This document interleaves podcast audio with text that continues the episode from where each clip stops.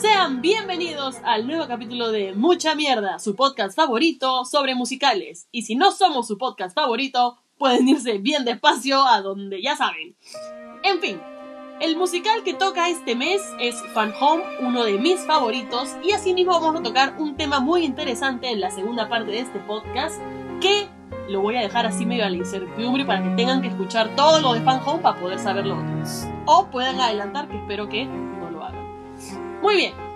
Personalmente yo, Marne, tengo una historia bien particular con este musical de Fan Home. Porque en el 2014, allá en los 80 básicamente, mi tía me regaló una novela gráfica que se llamaba Fan Home. Y me dijo, te va a encantar. Y yo, "Mm, bueno, mi tía me conoce. La leí y me encantó, me fascinó, tanto así que a partir de esa novela gráfica fue que decidí el tema de mi tesis de la universidad, que iba a ser sobre novelas gráficas autobiográficas.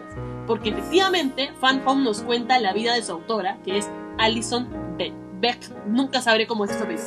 Bechdel. Bechdel, Alison Bechdel. Dos años después de haber obtenido este maravilloso cómic y haberlo leído un aproximado de 236 veces, estoy escuchando en Spotify un playlist de lo mejor de Broadway. Y de la nada suena un temón y yo digo, ¡mierda! ¡Qué temón! ¿De dónde será? Me meto a mi celular y descubro que se llamaba Edges of the World Fan Home. Y yo. ¿Qué? Jesucristo, o sea, se alinearon los astros y dos de las cosas que más amaban del mundo, los cómics y los musicales, colisionaron para crear esta obra absolutamente maestra. Y para quienes no conocen Fan Home, voy a hacer un breve resumen de argumento que obviamente contiene spoilers. De la misma manera que la novela gráfica que le dio origen, el musical de Fan Home cuenta la historia de Allison, enfocada en la relación con su padre, dibujando por momentos paralelos muy interesantes, puesto que ambos compartían un secreto, ser homosexuales. Este hecho, que su padre Bruce mantuvo oculto toda su vida, manteniendo su matrimonio con la madre de sus tres hijos, sale a relucir cuando Allison, al ir a la universidad, descubre su propia orientación sexual, como le pasa a muchos cuando van a estudiar. Unos meses luego de mandarle una carta a sus padres con esta revelación y recibir una extraña respuesta de parte de su padre, le llega una terrible noticia. Bruce había muerto atropellado por un camión. No hay evidencia de ello, pero Allison sostiene, tanto en la novela y musical como en la vida real, que fue un suicidio. La adaptación demoró 5 años y aunque la autora no participó directamente, señala que el resultado final le parece que cuenta su historia de una forma más profunda y correcta que su propia novela gráfica. Imagínense. Aquí estamos todo el equipo ya listos para comenzar la discusión, pero antes vamos a presentar a esta gente maravillosa que tengo el honor de llamar mis amigos, mis hermanos, mis compinches y esos conches. Con ustedes, Lutobar. Hola, buenas. Aquí estamos listos para hablar de Fan Home. Yo también tengo una relación muy cercana con este musical, porque de hecho la, la misma tía que le regaló luego la novela gráfica a, a, Marne me lo prestó cuando estuve en su casa en Barcelona y me lo leí en una sentada. O sea, es una cosa magnífica. Si tienen la oportunidad de buscar la novela gráfica, de, de revisarla, vale la pena. Muy bien, y ahora por favor que se presente el gran Ricard Roots, Helsimbaldo Vivi Roots. Buenas. Qué idiota eres, Marlon. eh, nada, eh, nada, chévere que estemos hablando de Fan Home, que es un musical que conocí a través de ti y es un musical muy, muy bonito. Yo te presté la novela gráfica, espero que la, que la hayas leído y no me hayas mentido. Sí, obvio, sí la leí. Ah, ya, muy bien. Y la única, la inigualable y la siempre bien ponderada, Lucía Caballero. Hola, ¿qué tal? A mí también me prestaron la novela gráfica. ¿Quién más que Marne? Solo Marne. Porque la yo tenía. prestando, yo prostituyendo mi novela, de verdad. Y la novela gráfica ha pasado por la mano de los cuatro que estamos aquí. Pero Oh. nada, súper emocionada de hablar de Fan Home. Eh, por ahí que todos nos podemos identificar con, con este musical. Así que nada. Muy bien, muy bien, excelente. Gracias, amigos. Vamos a hablarles de musicales y analizarlos muy bien. Datos curiosos, muchas teorías y cosas random también. Mucha mierda. Y hay algunas cosas que hacen de Fan Home un musical sui generis, es decir, único en su especie, único en su género. Y vamos a hacer una pequeña lista, por favor. El primer punto es que esta, este maravilloso musical solo puede ser hecho en un teatro circular. Ricardo, ¿qué nos puedes decir de, de esta maravillosa idea? ¡Ah! Mira, me está diciendo que no. Que A eso no es verdad. Ha investigado, ha, hecho su, ha hecho su tarea. Mira, este, sí, justo estaba viendo, eh, buscando videos de Fan Home y de hecho la única, bueno, no, lo, no lo único, sino lo que he podido ver es de que las versiones del teatro circular es solo en Broadway, es hecho en el teatro Circle in the, in the Square, porque estuve viendo otros, otros videos de las puestas en escena de Fan Home en diversos lados. Justo ahorita sigo buscando para ver qué más encontraba, pero eh, lo han puesto en, en teatros convencionales, no necesariamente teatros circulares. ¿Por qué? No sé. Le da otra dinámica al, al contar una historia en un teatro circular, definitivamente. Pero eso, no, no, es, no es un requerimiento que se haga un teatro circular. Muy bien, Ricardo, gracias por haber investigado. Y es muy interesante también porque una cosa que tiene Fan Home, no sé si en todas sus versiones, pero en la de Broadway, donde es el teatro circular, y es que en el suelo tienen el, como el mapa, el, el plano de la casa. Entonces, así es como que manejan diferentes espacios. No tienen realmente paredes, no es una cosa más en la suela, según he visto yo. Eh, no, que, que además me parece que no es gratuito que se haga en un teatro circular porque te da esta sensación de estar dentro de la casa. No es como, digamos, un teatro convencional donde siempre se mantiene, o, bueno, generalmente se, se, mantiene esta distancia que llamamos la cuarta pared, ¿verdad? En, en Fan Home en verdad no tienes esa cuarta pared porque la protagonista te está hablando directamente a ti como audiencia y porque al estar en esta forma circular alrededor de todo es casi como si fueras un voyeur mirando lo que sucede en esta casa. Muy bien, entonces, este es el primer musical con una protagonista que es una mujer lesbiana. Es el primer musical que tiene esta característica. Y te imaginas que haya tenido que llegar al año 2016 para que esto pasara. Lu Cortijo, ¿qué nos puedes comentar? Bueno, Lu Tobar, en realidad, ¿qué nos puedes comentar de esto? Me cambié el apodo. De acuerdo. Algo interesante de todo esto eh, me, me, hace acordar a una expresión que usó mi papá una vez. Cuando, Marian, cuando Marne puso, ves, yo también te puedo cambiar el apodo. Cuando Marne puso eh, el taller montaje de Rent, recuerdo que lo fui a ver con mi papá, y saliendo mi papá me dice, sigue muy bacán, que no sé qué chévere la obra, pero siempre hay harta mariconada en estos musicales, ¿no? Lo, dijo, dijo, de buena onda. Lo dijo con los mejores sentimientos del mundo y de buena onda, por si acaso. Pero es cierto, o sea, mi padre tiene esta idea que creo que muchas personas tienen, incluso Neil Patrick Harris, me acuerdo en uno de sus openings del Tostonis, canta una canción que me encanta que es Make It's it not gay. no, it's not just for gays anymore. Ah, ya, primero hizo Make Sí, It primero Gay. hizo Make It Gay. Pero bajo la- el concepto de que se sobreentiende que Broadway es extremadamente gay y gay friendly. Pero ese gay friendly se sostiene mucho más para los personajes y los protagonistas masculinos que los femeninos. Y como menciona Marne, tuvo que llegar el 2016 para que hubiera una obra protagonizada por una, por- con un personaje eh, mujer homosexual.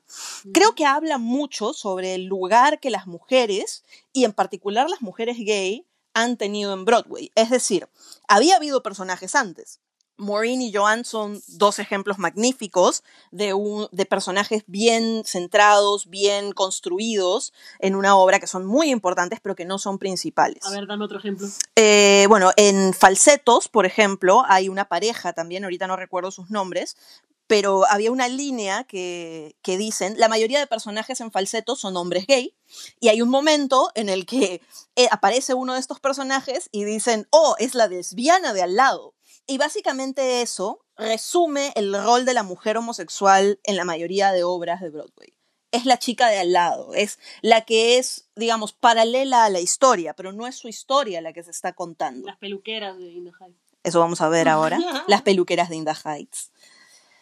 Pero algo bacán a partir de este momento es que creo que también marca un antes y un después sobre la posibilidad de tener estos personajes, ¿no? Y conversando antes, por ejemplo, hablábamos de cómo The Prom es un digno heredero de Fun Home, que también nos cuenta una historia de una chica, en verdad de dos chicas, ¿verdad? Eh, comprendiendo un poco y haciendo su paz con su sexualidad y, y con el hecho de, además, digamos, de, de ser una chica gay una, o una chica que le gustan las chicas, independientemente de que sea gay, bi, pansexual, demisexual, gaysexual o lo que sea, en un contexto en el cual eso, digamos, puede ser problemático, puede ser difícil. El tercer punto es este que espero que la Lucía Caballero lo haya investigado. es las nominaciones que obtuvo este musical en los premios Antonio. ¿Cómo le fue a Fan Home en los premios Toño? ¿Qué tal? Y los Premios. Antonio. Eh, Los premios. Toña, porque son es Toña, Toña. la Toña. La- Ah, la Es Toña. cierto, la Toña. Ay, amiga, por favor. Bueno, eh, La Antoñita. la Toñita. ¿Cómo La le Toñita de fue? Rimac. ¿Cómo le fue en la Toñita? Pucha, en verdad, eh, teniendo en cuenta el año que, que fue, o sea, le fue increíble. Estuvo nominado en 12 categorías. Y las 12 categorías fueron mejor musical, mejor libro, eh, mejor score, el actor principal, mejor actor principal, mejor actriz principal, mejor actor de reparto, así se le llama, el feature actor. Sí. Pero feature actress, eh, mejor dirección, mejor, mejores orquestaciones, mejor diseño de escenario y mejor diseño de luces. ¡Ella se las aprendió! Y No, ni ha eh, ni ha ganó, ganó cinco de ellos. Y entre ellos son mejor musical, mejor libro, que de, de la que mejor libro que lo hizo Lisa Cron, el mejor score de la querida Janine Tesori, el mejor actor Michael Cerveris. Espérate, repite. El loro nos está fregando la Un toma. gato que está que grita, pero tráelo, pobrecito, si quiere atención. Escúchame, pero ese loro que está haciendo. No, Está invitado al podcast. El próximo podcast es con el loro de Ricardo. con El loro de Ricardo. Pongan en los comentarios si quieren que el próximo podcast sea con el loro de Ricardo. Y de nada lo trae, ¿no? Aquí está el. Yo pensé que sí lo estaba trayendo. Bueno, ya. Eh, el mejor actor, que fue Michael Cerveris, ese también ganó. Lamentablemente Beth no ganó. Y luego ganó en, en dirección. Y este, Muy bien, hizo su tarea pero- la mujer. Sí, pero también, ojo, hay que tener en cuenta que, o sea, no, no es gratuito. Ese año eh, compitió con Something Rotten y American in Paris. Y a mí me gusta un montón Something Rotten. Sí, no, no, no, increíble, increíble. De, de Something Rotten ganó este Feature Actor, que se lo llevó Something Rotten, y después este, me parece que diseño de diseño de luces y de escenario también lo ganó American in Paris. Mm. Pero si te das cuenta, fueron unos tones bastante heterogéneos, ¿no? Ganaron bastantes personas, no como cuando le tocó a Waitress y a Hamilton, que No, Hamilton se Hamilton llevó se todo ese y año, sí. Waitress, Waitress tuvo mala Waitress suerte. merecía un Tony. Waitress y Waitress- Dear Evan No Hansen. se llevó. Sí, es verdad. Waitress y merecían Dear Evan más. Hansen, porque Dear Evan Los Hansen también debió ganar varias, pero Hamilton arrasó con todo. Se llevó todo. Es que obviamente, pues es el musical más gringo de la historia de los musicales. Bueno, gringos. bueno, bueno, bueno, pero Milin Manuel Miranda se merece obvio. todo el amor de este mundo. Obvio que sí, pero algo para Waitress, man. Bueno, bueno, bueno. Quería comentarles, no sé si sabían también, que la obra fue nominada para un premio Pulitzer de drama, Chi, pero chi, no chi. ganó. No ganó, pero vale ño, ño, ño. decirlo. Eh, de hecho, si mal no recuerdo, en la novela gráfica sí ganó el Pulitzer. No, creo que no. El único que ha ganado eso fue Mouse Mm, nominado en entonces. cómics. Hasta No, donde yo quedó sé. en ¿Ve chequeando en tu celular? Quedó como finalista. Sí, se- según tengo entendido, no, no ganó. Mouse es el único cómic que hasta ahora ha ganado un Pulitzer. Bueno, vayamos con el siguiente punto mientras Lucía nos asegura lo que acabamos de decir, porque no queremos, Fact checking, no fact queremos checking. darles información falsa, porque de ahí va a pasar como la gente que comparte que el 5G nos va a matar a todos y nos van a sancionar en Facebook. Bueno, eh, siguiente punto. Hay una, es, como decía Lucía hace un momento y la tuve que interrumpir porque si no me iba a dejar sin qué decir. Sí, La fue finalista finalista. para los Pulitzer. Muy bien. Es- Este musical tiene una particularidad y es que de la misma manera que la novela gráfica no está construido de una manera lineal. Quiero decir, tú no vas a ver a Allison crecer de niña a adulta de una manera, bueno, voy a tener que decir la palabra de nuevo, lineal, sino que te va contando por momentos de su vida. ¿Y cómo manejan esto de una manera extraordinaria? Porque tienes a tres actrices interpretando el mismo personaje que es la Alison ya seño, que está, Alison seño, que es, es la que le habla al público, es la que literalmente está haciendo la novela gráfica y está dibujando y está decidiendo qué cosas contar y cuáles no. Entonces, lo que nosotros vemos actuado, más que la historia, es el proceso a través del cual ella recuerda la historia para graficarla. Es más, en una de las canciones, eh, creo que es Maps, ella habla sobre cómo quiere contar la historia de una manera objetiva, con un ojo de halcón y no según la leyenda de lo que es su padre, sino a través de la verdad. Cuéntame, Lucía, ¿qué quieres comentarnos de esto?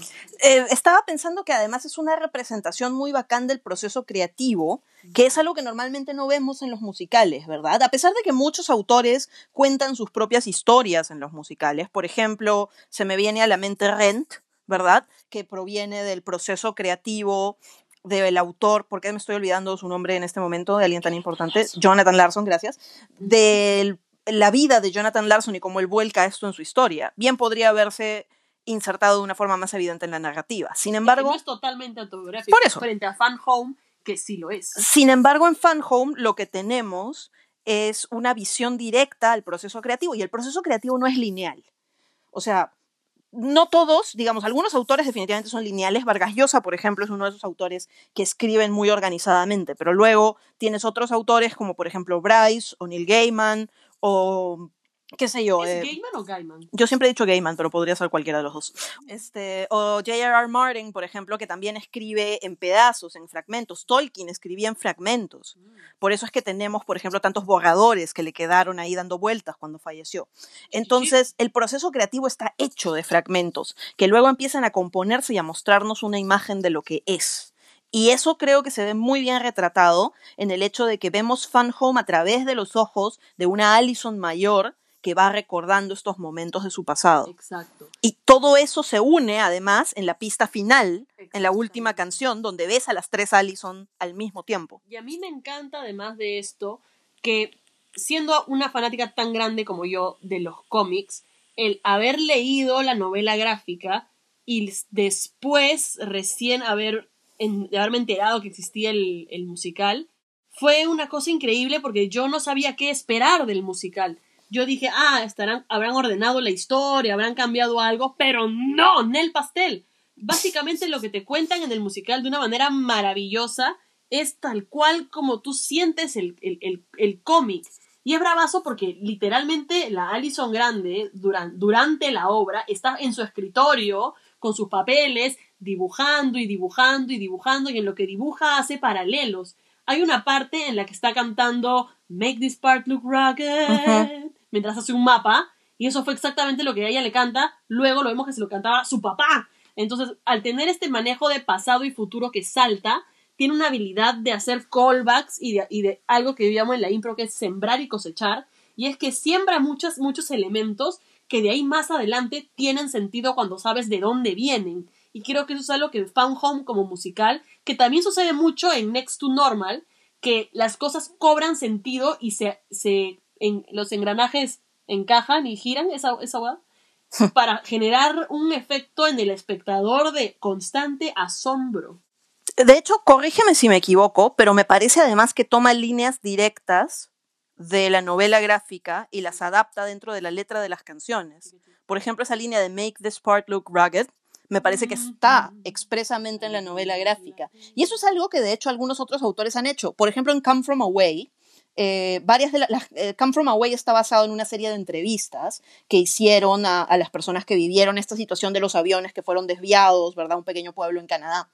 Y los autores dicen que en algunos casos incluso simplemente se trataba de reorganizar lo que las personas habían dicho en las entrevistas para convertirlo en canción. Por ejemplo, esta canción que a mí me encanta, que no me acuerdo ahorita el nombre, que es la que trata sobre la piloto, la primera piloto de una aerolínea comercial americana. Ah, se llama este. ah, Me and ah, the Sky. Me and the Sky. En, en Me and the Sky, este, lo que los autores dicen en algunas de esas entrevistas es que es casi verbatim las declaraciones de esta mujer. Gracias. Gran gracias. palabra. Hoy día estamos con el latina, sui generis, verbatim. Verá en mis citadas en Peter Sunt. Así se llama mi promo del colegio. Pacta sunt servanta. Al menos tienes nombre. Mi promo no tuvo nombre. Éramos la promo LVII. Y así nos llamábamos porque éramos la promo literalmente. Sad, Sí, muy sad.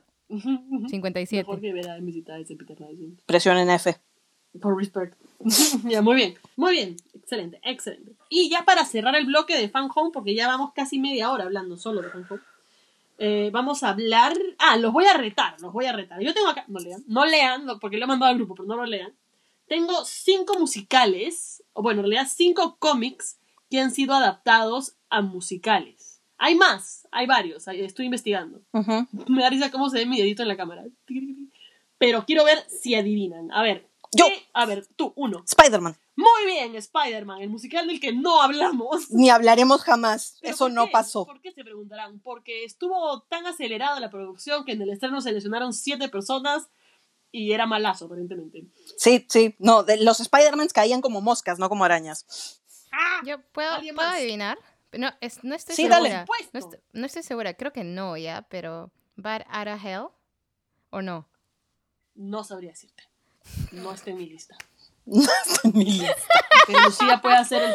Alguien haga el fact-checking, por favor. espérate, espérate, espérate. Pero hay una bien fácil. Lucía, tu polo. Mira tu polo y dime, por favor, qué cómic ha sido musical. Mi- mira tu polo. Lucía, tú. Tú, tú, mira tu ¿Yo? polo. Yo no, Oh, tú. Sí. Este, claro, claro, claro. Este. eh, Charlie Brown. Eres bueno. You're a good man, Charlie Brown. Charlie Brown. no se le ocurrió. Que de hecho fue además eh, la obra que nos Peanuts. hizo conocer a, eh, Kristen Chenoweth. a, a nuestra amada Kristen Chenoweth, que le hizo de la hermanita de Charlie Brown y tenía un solo en ese musical que es una canción buenísima. Pucha, sí, sí, sí. Interesante, interesante trivia. Y además, este es un musical que no requiere mucha producción. Ujú. Y entonces es uno de los que más se ha hecho. Acá en Perú se ha hecho ya dos temporadas de este musical. Muy bien, ¿quién más se anima a adivinar? Ricarda, adi- hazte una, hazte una.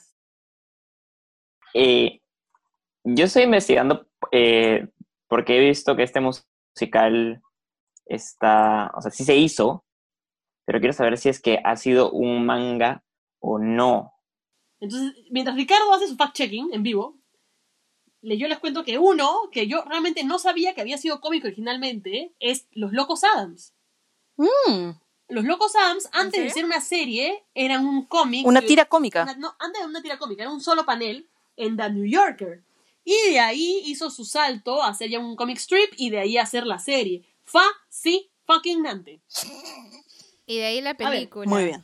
Y de ahí la pela, ¿no? Hay uno bien caleta que no recuerdo ahorita que es un musical francés. No sé si está en tu lista. No, hay, hay dos en mi lista y ninguno es francés. Un musical francés. Sí, es muy, muy caleta. Bueno, les adelanto que ha habido, no he considerado los live shows porque hay un Pokémon The Musical, pero no lo considero The Musical porque no tuvo un tour, era un show como Disney sobre hielo.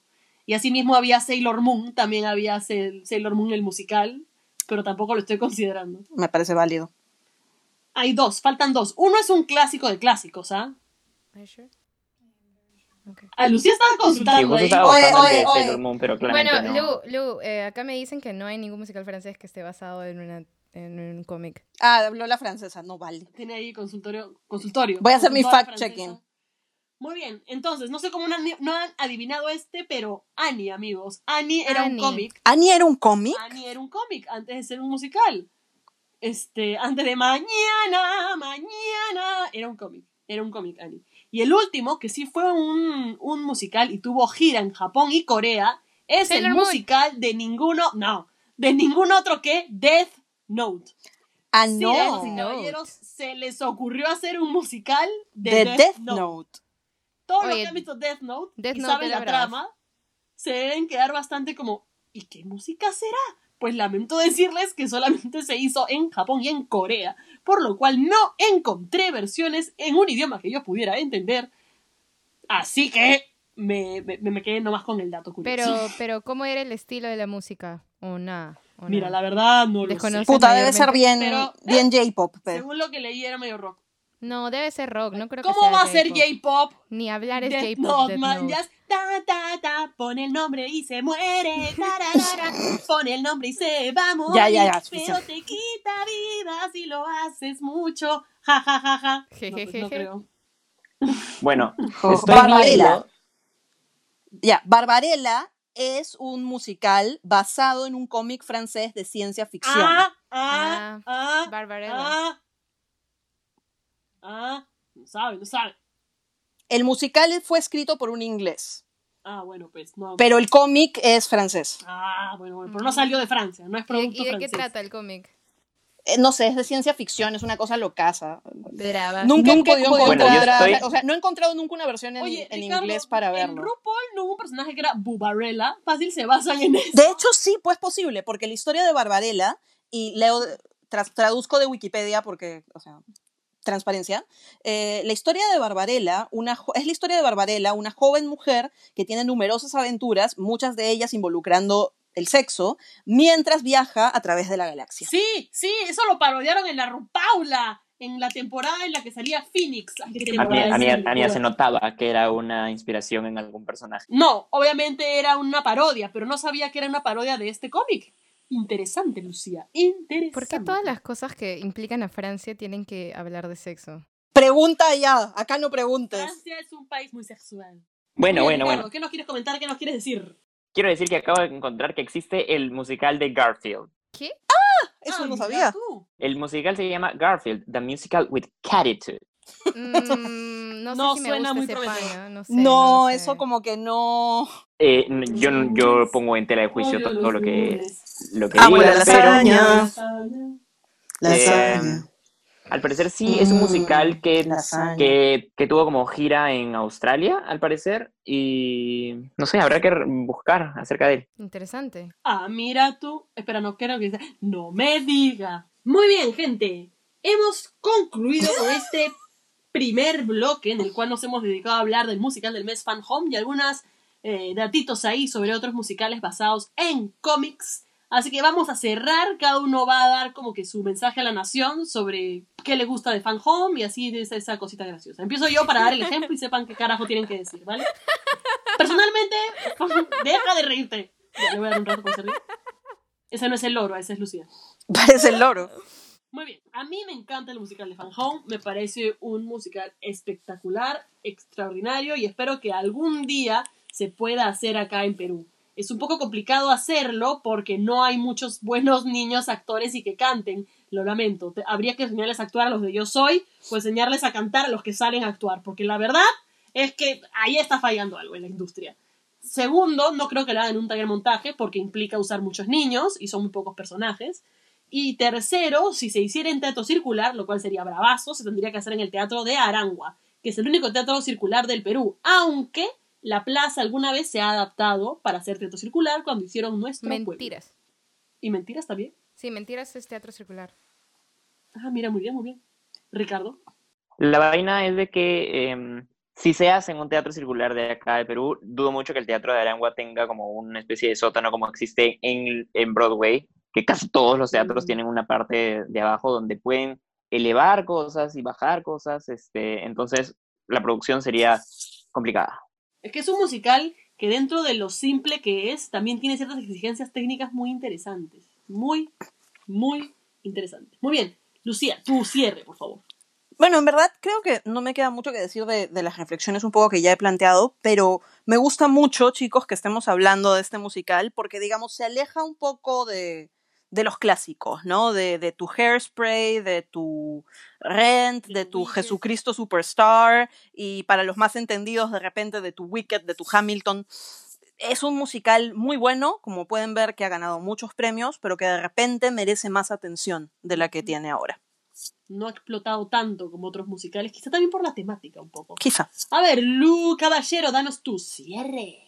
Lo que a mí me encanta de este musical, y tengo que mencionarlo porque cuando empecé a leer la novela, eh, me quedé como súper como friqueada de que estábamos hablando de un tema de una casa funeraria.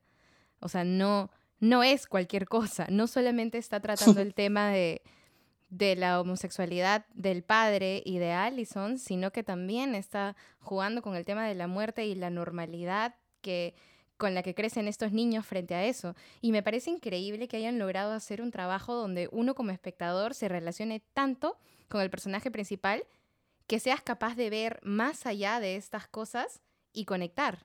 Eso me parece una obra maestra. Exacto. El momento en el que están Y- cantando y- con el sarco, con el, el coffin ahí, Sarcófago. Ataúd, ataúd. Se fue en Egipto.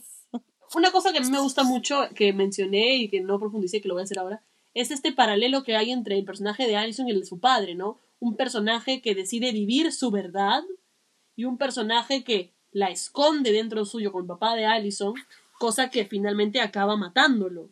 O sea, porque él vivía una vida que era una mentira. Y hay una línea que le grita el papá de Allison a la mamá de Allison que le dice, todo el pueblo sabe qué tipo de hombre soy. Tú eres la del problema, una cosa así le grita. Entonces es como super heavy metal. Y en la canción Maps, cuando marca el Uf. espacio en el que vivió su papá y es solo un circulito y se da cuenta que ella ha tenido la oportunidad de salir más allá de ese círculo y de vivir un montón de cosas más que su viejo no pudo vivir. Probablemente por la época en la que creció, en la que no pudo vivir su homosexualidad con. Y por el hecho de haber estado en el ejército también, ¿no? Claro, súper reprimido. Tu cierre, por favor. Eh, me gusta cómo se supo trasladar esta historia del cómic a un musical. Eh, tiene mucho de la esencia original y es un musical, es un musical que resume bien la esencia del libro de Alison Bechdel y muestra los caracteres de los personajes principales y cómo sienten, cómo esto transforma sus vidas por las cosas que dicen y por las cosas que no dicen. Y tiene una banda sonora increíble. Bueno, el, soundtrack original tiene es- esos actores que lo hacen tan bien que te transmite y te llega como ver, ¿no? Muy bien, entonces ahora nos vamos a proceder a movilizar al segundo bloque y los dejo con un dato interesante. Ahí se habla mucho hoy en día en el cine y en la literatura de lo que es el test de Bechdel, que es para saber eh, el rol de las mujeres dentro de estas historias. Eh, se mide al contar cuántas interacciones hay entre solamente mujeres que hablan de cosas que no están relacionadas a los personajes masculinos.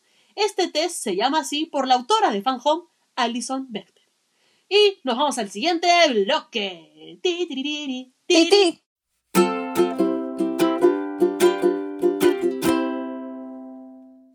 Bienvenidos de vuelta, y, digo bienvenidos de vuelta a pesar que no se han ido de ningún lado, porque está una cosa después que la otra, pero aunque sea un interlude de musiquita pondremos, ¿no? Para que la gente sienta que ha pasado otra parte del podcast.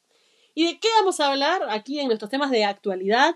No quise hablar más del tema del impacto del COVID en el teatro, porque ya estamos bien tramados todos con eso. De acá, como seguiremos en nuestras casas los siguientes meses, podremos volver a hablar del tema. Sin embargo, hoy quiero tocar un tema muy interesante, que mucha gente me lo comentó cuando sacamos el artículo que yo escribí sobre el rol y la importancia de los talleres montajes en la industria. Y cómo hay mucho talento ahí que se estanca, como el agua. Y ponen huevitos de dengue, así se estanca el talento. Sí, es una mala analogía, sobre todo en este contexto. Sin embargo, a lo que voy es que mucha gente me señalaba, pero ¿qué hacemos? ¿Cuál es la alternativa que se presenta ante esto? Y la alternativa claramente que ha salido ante este entorno tan cerrado, de, de- este entorno, no puedo hablar, de este entorno tan cerrado del teatro comercial, por decirlo de alguna manera, ha sido las producciones propias. Ha sido el júntate con tu gente y presenten algo que puede salir o muy bien, independientemente de la calidad del producto. Yo no estoy hablando de la calidad del producto, estoy hablando acá de números. Te puede ir o very good o very bad. ¿Y qué es lo que eh, eh, hace esta diferencia entre que a una temporada independiente de un musical propio, original, le vaya bien o mal? Es muy interesante. Yo recuerdo cuando yo hacía talleres montajes, tenía muchos amigos actores que me decían, no, pero ¿por qué haces eso? Si haces eso nunca te van a tomar en serio y nunca te van a llamar para obras profesionales. Y yo, mira, tampoco me van a llamar si no los hago. Entonces, una cosa no quita la otra. Y este año, este, bueno, en realidad el año pasado, estrenó un musical original que es, que a mí me gustó mucho, del que hemos hablado varias veces, que es el de La Loca del Frente, que es más, acaba de lanzar hace poco su EP en Spotify, y se los recomiendo. Y Vayan, vayan a algo. Esas notas que hace Sebastián Abad, que son inhumanas, que son larguísimas y altísimas, así igualito suena en vivo. Así tal cual, esa nota larguísima de la primera canción, así suena. Y lloras mientras la canta y dices, ¿cómo es posible? En fin. Entonces, a lo que voy es esto. La solución ante esta problemática es la creación y la promoción de cosas originales o comprar derechos de musicales chiquitos, que fue una experiencia que quiero que Lucía Caballero nos comente un poco, porque nosotros tuvimos un, un- un intento, una aproximación, un lanzado al vacío total cuando hicimos un musical argentino, Caleta, que se llama Borratex. A ver, cuéntanos, Lucía, un poco tú, porque fuiste una de las gestoras del proyecto antes que yo llegara incluso a dicho proyecto. Bueno, eh, lo que pasó fue lo siguiente. Estábamos un día sentados en la sala de mi querido amigo Diego Urcia y dijimos, chicos, estamos como súper hartos de no hacer nada, o sea, porque si no hacemos talleres de montaje, ¿qué más hacemos? Y dijimos, bueno, deberíamos hacer un musical, ¿no? Sí, deberíamos hacer un musical, sí, deberíamos hacer un musical. Y Mario tenía contactos en Argentina porque había estudiado en Julio Boca y dijo, bueno, eh, yo conozco un musical que han hecho, que hicieron el año pasado, no me acuerdo si fue exactamente el año pasado o cuándo fue. Eh, conseguimos el video, lo vimos y dijimos, ya está, lo hacemos, tenemos este gente que más, más o menos chequea con el perfil de los personajes que necesitamos y ahí fue como llegaste tú, este, porque pensamos en ti para Bernarda de frente. Dijimos, no, Bernarda tiene que ser Marne 10 de 10. Y bueno, así fue como empezó todo y dijimos, bueno, sí se puede hacer y, y creo que fue bastante fe, bastante fe y bastante de lanzarse al vacío y decir, bueno, si no lo hago ahora, ¿cuándo lo voy a hacer? Ese es el momento que lo tengo que hacer. Creo que todos confiábamos en las habilidades de la gente que estaba en ese momento ahí. Y dijimos, bueno, se hace. Y eso fue lo que pasó. Llamamos al resto de personas, se consiguió eh, el libreto por el contacto, se consiguieron los derechos y se empezó. Hicimos dos fiestas profundos hicimos, para poder comprar sí, los sí, derechos. Sí, bueno, todavía no he llegado ahí. Pero sí, o sea, se decidió y se empezó con el proyecto y fue básicamente lanzarse al vacío enteramente. Y fue una lucha tremenda, hacer fiestas, hacer cosas, ver todos los días qué podíamos hacer. Y bueno, esto es una cosa que no, que fácil no lo debería decir, pero fue mucho de poner dinero de nosotros también. Eh, mucho de poner trabajo sin retribución en un inicio.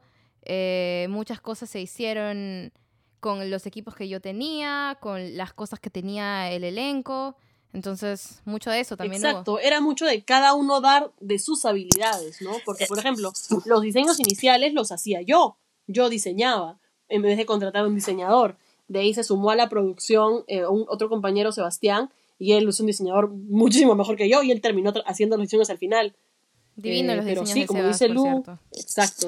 Y Yo creo que es muy importante, es muy importante de hecho, y, y no creo que no debas decirlo, Lu, creo que es muy importante hablar de cómo para esta clase de proyectos muchas veces uno tiene que poner de la suya, porque hay gente que no se da cuenta de eso, que no lo ve, que no ve que cuando estás arriesgando al poner una obra independiente o al apostar por un grupo de gente que no son pues los cinco de siempre que salen en todos los musicales independientemente de que estén bien para el papel o no, eh, todos lo sabemos, se tenía que decir y se dijo que, que es algo que, que es un riesgo personal que uno asume. Cuando uno está trabajando, además desde, desde, lo ser- desde el ser independiente o desde productoras pequeñas, no es como cuando los productores corren un riesgo.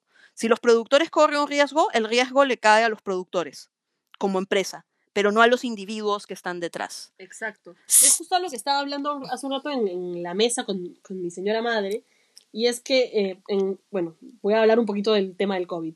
El COVID ha afectado la industria del cine, obviamente, pero los actores, camarógrafos y toda esa gente que hicieron las películas ya les pagaron su sueldo. Nuestro, lo que nosotros ganemos como actores en obras que son independientes dependen de la taquilla. Es por eso que es tan complicado todo el tema este del COVID en relación al teatro, ¿no? Eh, sí, y yo creo que eso es lo que, o sea, como dice Lu, cabe mencionarlo porque a pesar de que fue una experiencia hermosa y, y me siento orgullosa de, lo que salió y de tener la iniciativa que se tuvo, eh, sin duda el dinero complica cosas en cualquier situación. Entonces creo que como actores nosotros buscamos un espacio donde podamos trabajar simplemente en el área creativa sin estar pensando en otro tema y en otra cosa, Sí, Dios. y porque es una lucha no solamente en tu proceso creativo, en tu proceso artístico como actor, en crear tu personaje, fue una lucha también en sentir que tu dinero se estaba poniendo en algo. Y, y como nosotros no somos conocidos eh, en el medio, no somos mediáticos, eh, era todos los días una lucha para llenar el teatro. Sí, Ricardo. Justo también eh, es importante recalcar que esto del, del público también es importante, porque sin público no hay teatro. Eh, por más de que yo he visto de cerca el, el proceso que ustedes han tenido de lucha para que la gente vaya. La gente fue a las últimas dos funciones y eso fue como, Y a la Y a la ¿en primera. serio? Y a la primera, bueno, Yo fui tres veces, creo. pero Yo- es como un, gente, o sea, no esperen a la última hora, no, o sea, son personas que también están luchando igual que tú eh, para cumplir sus sueños, entonces no, no les digas como, oye, pero no estás haciendo nada para destacar. Sí lo están haciendo, pero la gente realmente no se pone, no se a pensar cuál es el trabajo detrás de una obra independiente y no lo apoya. Mira, a mí una de las cosas que me dio bastante cólera fue que yo tuve muchos amigos, mucha gente de teatro que me decía que no hiciera talleres montaje. Me decía, no, pero pueden hacer algo, júntate con tus amigos, que no sé qué. Y cuando hicimos la obra, ninguna de esas personas que literalmente me dijeron eso fue. Ninguno de ellos. Y los invité varias veces. Entonces es como, ¿cómo quieres que salgamos de los talleres montajes hacia algo profesional, hacia algo legal en realidad, ¿no? Si no vas a apoyar, si no vas a apoyar, si no vas a apoyar al artista. Yo tengo un montón de amigos de- que llevan talleres montajes, que les encantan los musicales, pero no fueron a ver Borratex, pero sí los veo yendo a las horas de los productores, a las horas de preludio, en vez de estar apoyando a la gente que la está luchando en realidad. Ahora, y ojo, no son excluyentes, ¿no? Pero sí apoya el teatro independiente. Lu. Otra, otra, otra cosa importante también en la línea con lo que menciona Ricardo es que algo que la gente no sabe, o bueno, no sé si no lo sabe o no lo deduce, es que el trabajo de un actor está directamente relacionado con la interacción que tiene con el público. O sea, uno como actor trabaja con tus emociones, eso es lo que haces. Entonces yo me- nunca me voy a olvidar esa función que tuvimos, creo que 12 o 15 personas en el público. 14, las 14. conté. ¿Con qué ganas sale uno a hacer una función cuando tienes 15 personas en el público? O sea, yo sé que estoy exagerando porque hay, se hacen funciones para una, dos, tres personas en espacios pequeños, en espacios alternativos, pero algo que, que la gente no sabe es que también, sí, o sea, ¿cómo, ¿cómo quieres que sigamos intentando todas estas cosas si uno como público no se pone la camiseta también? Los amigos de Marte que no fueron, muchos amigos míos que me dicen, ah, yo siempre te veo y te sigo, me encanta lo que haces. Bueno, no me fuiste a ver y no tuviste una, tuviste 12 oportunidades. O sea, Sí, hicimos, nos fuimos unos locos de mierda e hicimos 12 funciones, no 4 ni 8, 12 fucking funciones. Porque quisimos hacerla, nuestra premisa era hacer esto de la manera más profesional posible. totalmente. Pero ¿cuál era el tema también ahí? Este, que creo que es una lección que le voy a dejar a toda la gente que haga sus proyectos independientes y es dividan bien los roles y las responsabilidades. Porque a veces si quedan cosas al aire, nadie, es la, nadie las va a hacer. Y si le asignas a alguien una tarea que no está en total capacidad de asumir, tampoco la va a hacer bien. Entonces, cuando hagas un proyecto independiente, ya sabes, división de roles y honestidad al aceptar las tareas. Eh, de hecho, dos cositas. Eh, primero, una que va por el lado de lo que mencionaba Luz sobre el público, ¿no? Yo creo que además, más allá de que sean una, dos, quince o trescientas personas, todo depende de cuál es tu expectativa como actor. Entonces, si es un espacio que está diseñado y tú ya sabes que vas a tener cinco o diez como como microteatro. microteatro, Sí. lit, este, como en microteatro, que son, digamos, eh, espacios muy pequeños donde tú sabes que cada presentación tendrá un promedio de, de 10 espectadores, obviamente eso te va a hacer sentir satisfecho con la gente que ha ido a verte. Si en cambio quieres llenar un estadio de mil o, o una arena de 1200 personas y van 300, se va a sentir vacío. Y lo mismo sucede en el teatro. Entonces el golpe emocional para el actor de salir a escena y saber que, que está vacío en comparación a sus expectativas, no en términos de números absolutos, es algo que definitivamente afecta la performance. Exacto. Y un ratito antes de darle la palabra a Lu, otra cosa que quería mencionar, que va más por el lado de lo que Marna estaba hablando, es la importancia cuando haces cualquier proyecto independiente, sea de arte o sea de lo que sea, ¿verdad? De tener además metas realistas, de reconocer a cuánto puedes llegar y qué es lo que puedes lograr. De repente, a veces, eh, y como tú dices, ustedes fueron unos locos por lo de las 12 funciones, de repente, y no estoy diciendo que necesariamente sea el caso con lo de Bogatex, pero de repente a veces es mejor tratar de bajar un poco tus metas para poder cumplirlas. Y de repente, eh, en un caso podría ser mejor no haber hecho 12 funciones, sino haber hecho de repente Ocho. 6 Yo creo que ocho o hubiera 8, sido un buen número. porque así controlas tus expectativas y todo lo que vaya más allá de tus expectativas, de repente hacías seis y, te, y se llenaba tanto que pensabas, ok, lo ampliamos la temporada. Entonces, por eso es mejor empezar más abajo y no volar tan, tan alto cuando recién estás empezando. Lu, Eh, bueno, yo quiero, o sea, estoy de acuerdo y en desacuerdo, porque no me parece que 12 funciones sea volar muy alto. Y por otro lado, ah, si hubieran sido tres funciones, hubiera pasado lo mismo. Primera función, medio que se llenaba. Segunda función, ni tres gatos. Y última función, todo el mundo apretado. Porque eso es lamentablemente lo que pasa. y luego, y esos- la gente dice, ay, yo quería ir, pero pucha, ya acabó la temporada. Sí. Y yo sé que todos los teatreros hemos escuchado eso. A esto es a lo que voy. El público como público tiene que aprender la etiqueta de público. O sea, no, no puedes esperar, no puedes pedirle cosas al- a la comunidad de actores cuando tú no actúas como lo mismo. Es como los voy a poner este ejemplo. Los peatones siempre se quejan de los conductores, que manejan mal, que eso, ya, les doy toda la razón. Pero uno como peatón cruzas en medio de la calle, no respetas el semáforo, es lo mismo. Pide lo mismo y actúa con el ejemplo. Me parece también que y no y como dice Lu, no se trata necesariamente de números, es simplemente uno como actor siempre se va a deber a su público y yo cada una de las 12 funciones que hicimos salí y lo disfruté, disfruté la oportunidad de estar en las tablas porque muchas personas no tienen la oportunidad de estar en las tablas, pero aún así creo que independiente del público en particular que estuvo ese día, a mí, por lo menos, no me dio ganas de chantarme la chamba de hacer una producción propia en un tiempo, por lo menos. Y no me dio las ganas ni el bolsillo. La, la verdad es esa, porque hacer una producción propia, la gente que vio ahí y vio el producto y lo juzgó y dijo lo que sea, no es consciente de que tuvimos una sesión de fotos hasta las 4 de la mañana. No es consciente de que ensayábamos tres, cuatro veces a la semana. No A son las de la conscientes que ensayábamos, tuvimos tres ensayos a las 6 de la mañana que los tuvimos que quitar porque la gente llegaba a fallar. Yo, yo personalmente les dije, yo voy a llevar mi cuerpo. Si llega a mi mente, será de pura casualidad. Y Esperancita, los ensayos no se pagan.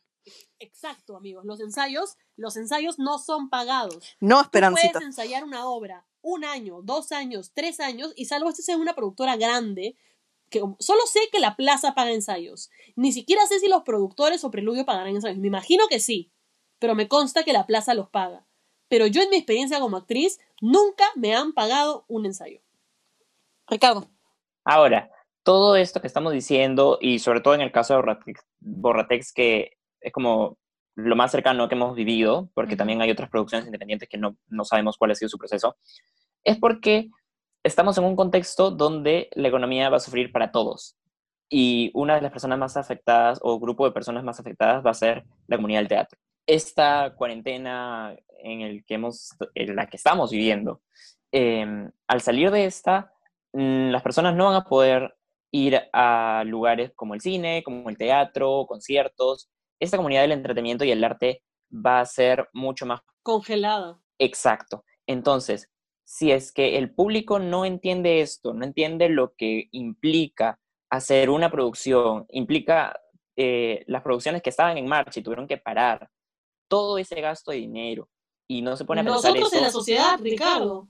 Exacto, yo también en, mi- en el teat- en el montaje musical que estaba haciendo. El público tiene que comenzar a, a- a notar eso y decir, ok, eh, podemos hacer algo por eso, eh, por, este, por esa comunidad, que también al final y al cabo es entretenimiento y es escape de muchas personas que trabajan de 9 a 7 de la noche, que pueden hacer algo, ¿no? Eh, bueno, yo quería hacer un comentario cortito, pero creo que es que además algo que- por lo cual he visto, los he visto sufrir mucho a, a quienes hacen producciones de teatro, es el tema del teatro como espacio físico y que muchos teatros no apuestan por cosas nuevas. Son pocos, son contados los espacios que no solamente permiten, digamos, la entrada de, de productos nuevos, de, co- de productoras nuevas, sino también pocos los espacios que les brindan alguna facilidad o alguna posibilidad para hacer las cosas. Incluso cuando te dejan entrar, de repente no es en las mejores condiciones, ¿no? El hecho, por ejemplo, de tener una obra antes de la tuya que termina súper pegado con la hora en la que se supone que tú debes empezar, hace que se retrase tu función, eso hace que quedes mal con el Que hace público. que se retrase la función que sigue. Entonces se vuelve un gran problema. Y, o sea, puede parecer algo muy superficial porque por último podríamos hacer teatro en el parque de enfrente y podría tener la misma calidad que las actuaciones que puedes ver en Broadway o en el West End, pero lamentablemente la sociedad es muy de apariencias. Y dependiendo de en qué teatro estás poniendo lo que estás poniendo, la gente lo va a evaluar en principio de una ter- determinada manera. Es muy distinto decir estoy yendo al Arcomar al Teatro de la Plaza que decir, no sé, pues estoy yendo, Al Teatro Auditorio Miraflores. no quería decir Sin ninguno, respeto al Teatro Miraflores. no quería decir ninguno, al pero cual estamos agradecidos. no, y lo, y mismo se puede decir, por ejemplo, de espacios como el Teatro de Lucía, que de repente ahora ha, retoma- ha tomado bastante... Lucía, tienes un teatro. Nosotras tenemos nuestro teatro, no te habías enterado. Eh, el Teatro de Lucía, que está buscando también ganarse un espacio, pero que tampoco tiene todavía tanto renombre. Entonces es muy distinto decir eso que decir voy al Pirandello. Y eso genera eh, en las personas, digamos, confianza o desconfianza. Asimismo, como nombres de determinados actores, a la gente le generan confianza o desconfianza en un producto. De hecho, el Teatro Julieta, que por años fue el teatro de la impro, eh, ahora está en el círculo del teatro comercial y lo único de impro que ha presentado fue con Armando Machuca. Y un poco a los de, a los de imprología les dio algunas fechas, pero porque estaban por ahí sueltitas. Pero se presentaron muchísimos, muchísimos proyectos de impro al Teatro Julieta y ninguno quedó. Habría que, que pensar que la comunidad de quienes tienen los teatros debería reflexionar sobre eso, ¿no? Lu, perdón. Eh, bueno, y es una cosa que se entiende. O sea, yo desde el lado comercial y de dinero y de números lo entiendo, porque es apostar por el alquiler de un espacio y qué nivel de retribución te va a dar. Yo lo entiendo porque es apostar por un producto nuevo que no te da ninguna seguridad. Es como voy a la tienda y qué producto compro, el nuevo producto que acaba de salir o el que al que le soy fiel y siempre me da buenos resultados. Yo lo entiendo. El tema, el tema también con todo esto es que es un, lamentablemente es un círculo vicioso. Va relacionado al tema que dijo Lu. eh, la gente, de mucha gente dice, yo voy al teatro, yo soy súper fan del teatro, como en las publicaciones de la plaza, que dice, da like si eres súper fan del teatro. Esta gente cree que yendo a las obras de la plaza es realmente ser súper fan del teatro y no sabe que hay otros círculos en los que otros actores se están moviendo. Y también eso está muy relacionado a la al cuánto les importa sin, sin necesidad de hablar de maldad, ¿no? Nosotros hablamos, estamos hablando de que el público debería tener cierto nivel de etiqueta, etiqueta de público, pero mucho público realmente ni siquiera le interesa ver producciones pequeñas. Entonces es un círculo vicioso. Si no te interesa, voy y apoyo sobre las obras grandes, las obras pequeñas sufren, no se hacen más producciones y el teatro se estanca. Y lamentablemente eso es lo que pasa. Y por eso es que el teatro no está creciendo en Lima. Y no solo se estanca el teatro, también se estanca muchísimo el talento. ¿Cuánta gente talentosísima yo conozco que no han tenido esa oportunidad en un millón de que alguien te vea y te diga y te jale y plin te lleve al teatro comercial? Gente que, lamentablemente, estoy segura que hay gente que se va a morir, gente talentosa que se va a morir sin nunca haber podido estar en un teatro o que va a empezar a dedicarse a otra cosa. ¿Cuántos abogados, cuántos financistas tendremos con sueños ahogados de ser actores porque nunca se les abrió una puerta? No por las puras estoy estudiando derecho. No por las puras estudiando derecho acá la mía. O sea, en verdad. Yo, yo ya, mis aspiraciones artísticas se rindieron hace varios años. Pero algo que quería mencionar y que creo que de repente puede servirnos un poco para mover esta discusión hacia adelante, porque hasta acá lo que hemos hecho es un poco un análisis de la situación, ¿verdad? Estamos considerando las cosas que están mal, las cosas que hacen que, como decía Lu, el teatro se estanque, y como decía Marne, Para los aventureros. y como decía Marne, que el talento también, que tenemos muchísimo talento en el Perú, Uf. simplemente que no esté explotado, se estanque. Eh, yo tengo una pregunta. ¿Ustedes creen que valdría una intervención estatal de por medio? Es decir, pongo un ejemplo, ¿de acuerdo? En Francia, por ejemplo, las radioemisoras, o sea, las radios que pasan música, están obligadas a pasar un cierto porcentaje de música en francés, por ley. ¿Para qué? Para que esto promueva la producción musical en Francia en francés. Y de hecho, ha funcionado bastante bien. Tienes muy buena producción de música popular, música contemporánea en francés. Se me viene a la mente, por ejemplo, una banda que me gusta un montón que se llama SAS, eh, que es increíble. Y valdría la pena o sería una posible alternativa, por ejemplo, decir que el Estado debería obligar a quienes son dueños de teatros a que un determinado porcentaje de sus fechas sea dedicado a producciones independientes? Es una buena idea, sobre todo porque cuando nosotros nos hemos postulado a convocatorias del Ministerio de Cultura que te hacen imprimir pero 54 fajos de todo, o a convocatorias de Miraflores, que ya hemos ido varias veces, una vez nada más nos ha ligado. El resto de veces nos han arroceado. Y Ricardo, ¿cuántas, pro- cuántas propuestas de, de impro hemos hecho? Ricardo y yo, horas armando la propuesta para nada. Un culo de propuestas. Eh, otra, otra cosa también que justo ahorita que mencionaste esto de, de Francia, no sé si lo estoy diciendo bien, pero en una conversación salió el tema de, o sea, nosotros como artistas en, en Perú somos eh, miembros de la cuarta categoría si es que trabajas en este con, con recibos por honorario y muchas veces ni siquiera eso porque es mucho más informal que eso. Eh, se- según lo que yo sé, si una, en Francia, si tú consigues el estatus de artista, tienes un sueldo fijo que te dan, estés Sí. actuando o no estés actuando. Entonces yo pienso que eso también genera un espacio donde uno como artista puede dedicarse a desarrollar proyectos porque tienes por lo menos una basecita para vivir. El problema es que muchos artistas en Lima se rinden porque dicen, bueno, Cholita, ¿cómo vivo en el medio, no? O sea, ya, Ujú. bravazo, quiero desarrollar... proye-". La gente dice, hagan proyectos, compongan, dedícanse, hagan su propio musical. Ya, ¿y cómo vivo en el intermedio? Exacto. Que me dedico a hacer otra cosa.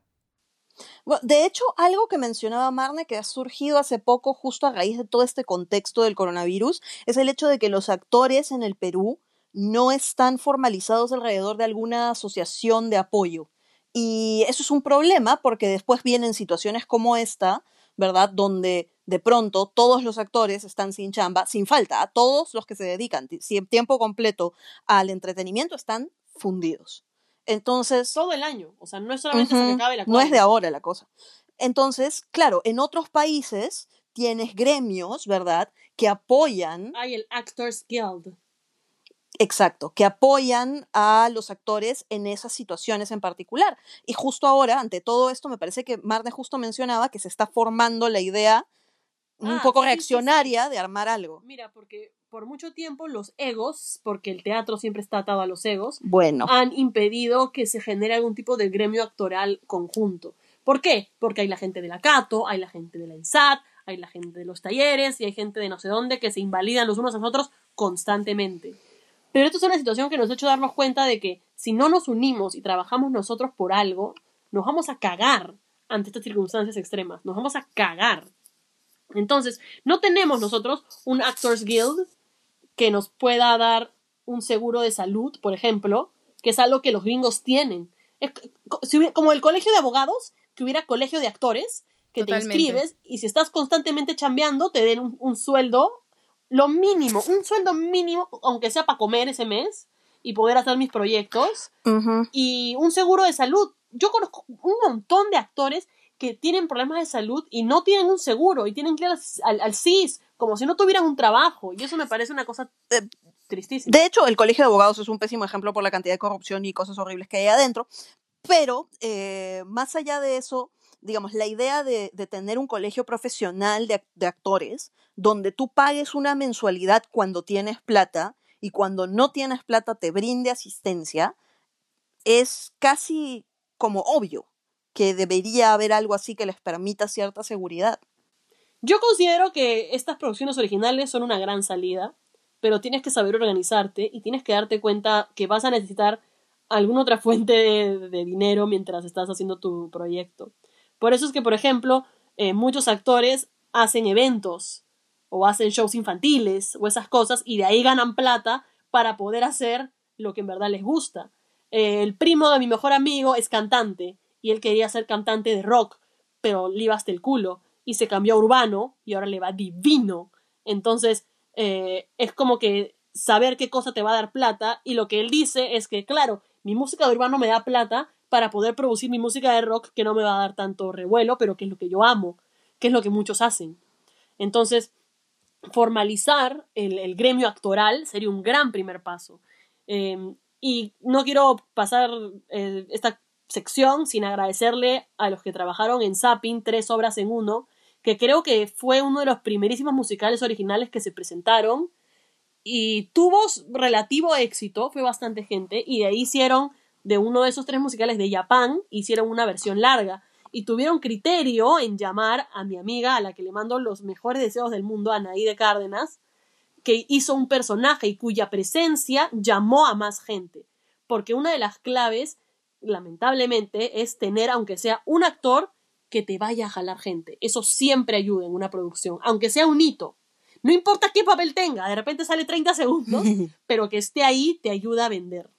De hecho, eso va muy de la mano con lo que hablabas del tema de los egos, ¿verdad? A veces la gente que hace producciones independientes también se va por el lado de, no, yo soy el Quijote, ¿no? O sea, yo soy el, el héroe, el caballero andante, no necesito ayuda de nadie, no voy a llamar a nadie. Y también eso es ego, y también eso es un poco esa ubris que te puede llevar a la desgracia de no querer pedir ayuda o buscar a alguien que te pueda que pueda apostar también por el proyecto y ayudarte a llevarlo al mainstream. Porque por último, no nos engañemos, todos los que hacemos independiente queremos hasta cierto punto llegar al mainstream. Bueno, ya nos vamos con las reflexiones finales. Lu, tu reflexión final, por favor. Bueno, eh, sí, si bien estoy de acuerdo con todo lo que se ha hablado en esto, eh, creo que a lo que podemos, o sea, lo que podemos concluir es, sí, tomen las medidas, eh, no dejen de hacer producciones, tomen las medidas respectivas y véanlo todo como todo en números, todo súper ordenado. Y sí, de repente sí se va a ver en la necesidad de llamar a una cara conocida, pero también hacer, incitar al público como público que, que haga un esfuerzo por generar la cultura de teatro, que vayan a ver gente que no solamente es conocida, para que eventualmente no tenga que ser necesario poner una cara conocida en una producción. Exacto. Muy bien, Ricardo, reflexiones finales. Exactamente lo mismo que Lucía, sería redundar. De Luto Bar, dinos tu reflexión final. Mi reflexión final. Bueno, la verdad es que no pudimos darle mucho tiempo a esto, pero yo quiero dejar al, público una pregunta respecto al podcast. Eh, si les interesaría de repente que tocáramos más adelante el tema de, la experiencia de armar una producción independiente y de repente algunos consejos, ¿verdad? Para no caer en los errores en los que otros puedan haber caído. No sé, quizá podríamos llamar a algunas personas que hayan estado involucrados en, en el teatro independiente, eh, Sebastián Abad, al team de Borratex, a la gente de la, la Loca de del Zapping, Frente, Japan. ¿verdad? Que, de no sé, les- si les inter- interesa, si les interesa, nos mandan pues un, un comentario, un mensajito, un cariño ahí por Instagram, porque es un tema del que me gustaría hablar, pero a ver si hay, si hay, este, reclamo no es la palabra que estoy buscando, público. Bueno, mi reflexión final Eso. es. Ah, ya, ya, ya. Ahí está, seguimos con el latín. Ya, ya, muy bien. Eh, mi reflexión final es para todas las personas que les gusta el teatro, si realmente les gusta el teatro, no solo les gusta el teatro comercial. O sea, apoyen las producciones pequeñas. A ti, amigo, tú, tú que eres actor de taller montaje y te quejas que no hay oportunidades, anda a ver la obra independiente de tu amigo. Tú, tú que haces impro y todo el día hablas de que la gente no va a los shows de tu escuela, ve a shows de otras escuelas. ¿Cuántos shows hemos hecho nosotros en nuestra escuela de impro y no he visto público de otros lugares? Entonces, no podemos exigirle a otros lo que nosotros no vamos a hacer. Yo, por ejemplo, trato de ir a obras pequeñas. Y de las cosas que nos han invitado, por ejemplo, fuimos a concurso de deletreo, que estuvo lindo. Fuimos a. Ay, ¿cómo se llamaba este? Noelia. Fuimos a La Loca del Frente. Fuimos a Sueños Mágicos. A varias obras que no eran de productoras grandes. Hicimos nuestra reseña, invitamos a la gente. Y la verdad es que hay mucho talento. Y hay que darles la oportunidad de que sean vistos. Bueno, mi querido público, esto ha sido todo por esta entrega de mucha mierda. Esperamos que compartan este podcast con sus amigos, familiares, enemigos y con toda la gente del mundo del teatro y de los musicales. Eh, y bueno, yo he sido Marne Cortijo. Pueden encontrarme en Instagram y en TikTok. Sí, tengo TikTok, no he subido nada todavía. Como Marne Cortijo. Lucía, por favor. ¿Cuál? Tú, pues te estoy señalando, estás a mi costado. Yo soy Luto Bar, pueden encontrarme en Instagram como Lantaris y no estoy en TikTok porque aún no pierdo por completo la dignidad. No, no. Yo soy Lucía Caballero y estoy en Instagram como Blue Lupi, como el color más Lupi. Y a mí me pueden seguir como arroba ricarroots, R-I-C-A-R-W-T-S en Instagram y también en TikTok. Yeah. Muy bien, muchas gracias por habernos escuchado. Por favor, Ricardo, nuestras redes sociales. Exactamente. Eh, Nos pueden encontrar en Facebook como arroba musicalitos y en Instagram como arroba musicalitos Perú. Recuerden que también tenemos nuestra web que es www.musicalitos.com. Así que ya saben, gente. Ay, ¿saben qué no hemos hecho? Saludo a Rasek. Hola, Rasek, amigo. ¿cómo estás? Casi, casi. Hola. Ah, ah, tú decías, Rasek. Tú decías, Rasek, se les pasó. Decías, No, no, chola, ahí está. Ahí está el saludo para la Rasek. Y el bullying a Lucía que se va a la mitad de los musicales. Eso es todo. Ahora sí nos podemos ir. Too late, too late. Sí, y ahora sí nos vamos. Y hasta entonces. ¡Mucha mierda! Esto fue Mucha Mierda, el podcast de musicalitos.com, conducido por Marne Cortino. Mucha Mierda es un podcast con fines educativos e informativos. Fan, así como todos los nombres y clips de audio relacionados a esta propiedad intelectual, son marcas registradas de sus respectivos titulares.